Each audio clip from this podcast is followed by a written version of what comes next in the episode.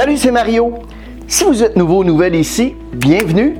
Pour les gens qui sont de retour, plaisir de vous voir. Sur cette chaîne, on parle de la vente, de l'expérience client et du leadership pour vous aider à améliorer vos performances. J'ai deux dessins à vous montrer.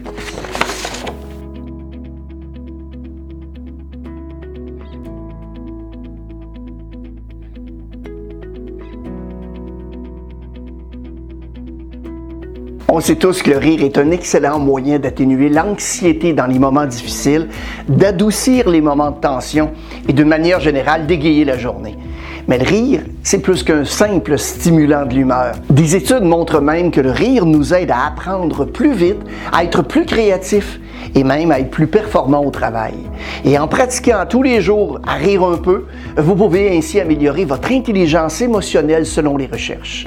Lorsque vous riez en réponse à l'humour, vous partagez vos sentiments avec les autres et même vous prenez des risques que votre réponse soit acceptée, partagée, appréciée par les autres ou bien rejetée, ignorée ou désapprouvée.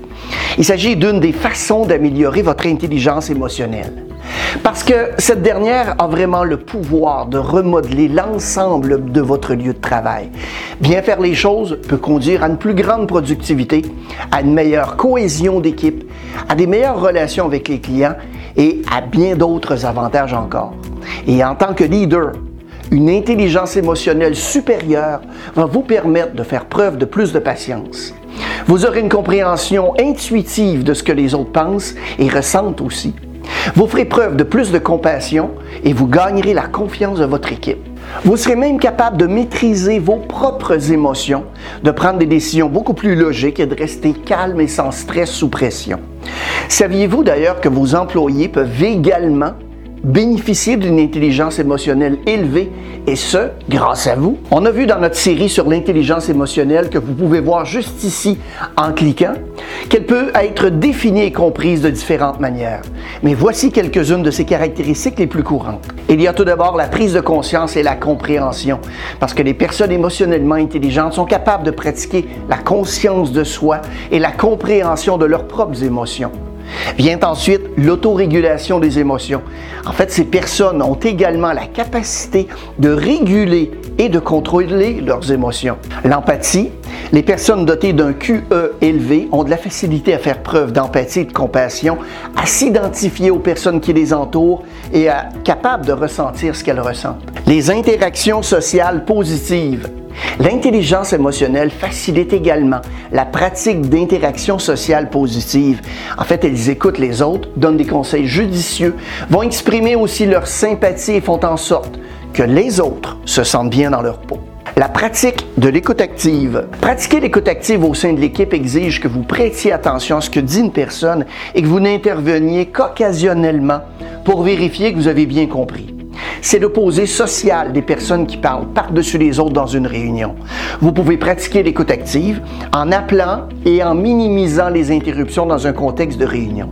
Vous pouvez également former vos employés à poser des questions pertinentes et à se concentrer sur un interlocuteur à la fois.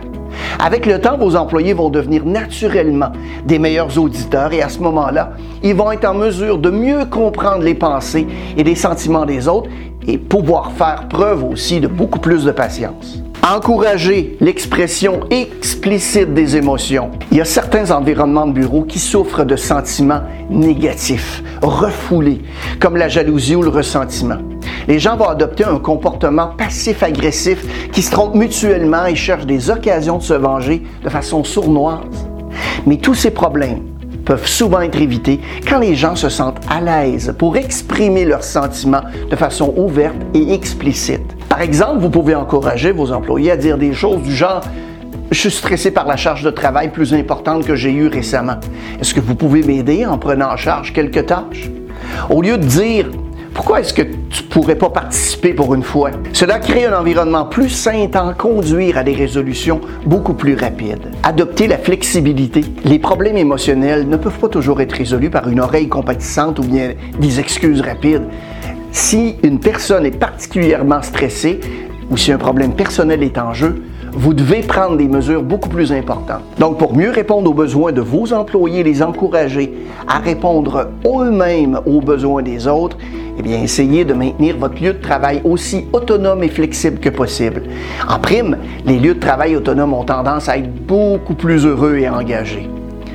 Offrez de la reconnaissance répondez au stress. Le stress, c'est l'une des expériences émotionnelles les plus importantes à reconnaître sur le lieu de travail. Parce que lorsqu'une personne est stressée, elle a tendance à être moins concentrée, moins productive, moins aimable et moins efficace. Et si vos employés parviennent à mieux reconnaître les premiers signes de stress, tant chez eux que chez les autres, ils finiront par mieux contrôler ces émotions. Lorsqu'il s'agit de savoir ce qui aide un employé à se sentir à l'aise et aussi valorisé dans son travail au sein de l'entreprise, d'un emploi ou d'un poste particulier, l'égalité des chances fait presque toujours partie de l'équation. Il n'y a aucun travailleur qui veut se présenter au travail tous les jours et avoir l'impression d'être traité comme un paria différent des autres. Cependant, Selon une nouvelle étude publiée par l'Université d'Exeter, l'équité ne suffit pas. Les chercheurs indiquent que la reconnaissance et l'appréciation constante des compétences, des réussites et des contributions d'un employé vont être absolument essentielles pour qu'il se sente validé, valorisé et inclus. D'une certaine manière, les chercheurs affirment que le résultat équivalent à une combinaison de s'intégrer, mais aussi de se démarquer. Et en tant qu'être humain, on veut tous se sentir intégrés au groupe. Mais en même temps, il n'y a personne qui veut se sentir comme une espèce d'abeille ouvrière de plus. Il existe une raison pour laquelle chaque employé est choisi pour travailler dans son entreprise et c'est important de rappeler aux travailleurs et travailleuses à quel point ils sont compétents de manière assez régulière. Cette tâche ne doit pas nécessairement incomber au manager ou au chef de bureau. Les collègues de travail peuvent tout aussi bien fournir ce type de validation. Offrir de la reconnaissance ne signifie pas simplement d'envoyer un courriel de masse en félicitant l'équipe pour un accomplissement. Il faut surtout que cette reconnaissance soit mesurable et personnalisée à l'individu. Améliorer maintenant les liens au sein de l'équipe. L'intelligence émotionnelle n'est efficace que si elle est pratiquée de manière constante. Elle ne sera pratiquée de manière constante que si vos employés se soucient réellement les uns des autres. Par conséquent, l'une des meilleures stratégies pour stimuler le quotient émotionnel au sein de votre équipe, c'est de faciliter l'établissement de meilleurs liens entre eux et elles. Et pour ce faire, vous devez organiser des événements de renforcement d'esprit d'équipe et d'encourager vos employés à apprendre à se connaître. Enfin, forcez-vous de donner l'exemple. Vous êtes le leader de cette organisation ou à tout le moins, vous avez de l'influence au sein de votre équipe. Quoi que vous fassiez, les gens vont être attentifs et qu'ils le réalisent ou non, ils vont vous imiter probablement. Si vous pratiquez constamment la patience, l'empathie, la maîtrise de soi et la compréhension, ils vont suivre le mouvement. C'est difficile à faire si vous avez des difficultés avec l'intelligence émotionnelle ou si vous n'avez pas beaucoup de pratique dans ce domaine. Mais vous devrez le faire si vous voulez que les membres de votre équipe suivent ces habitudes.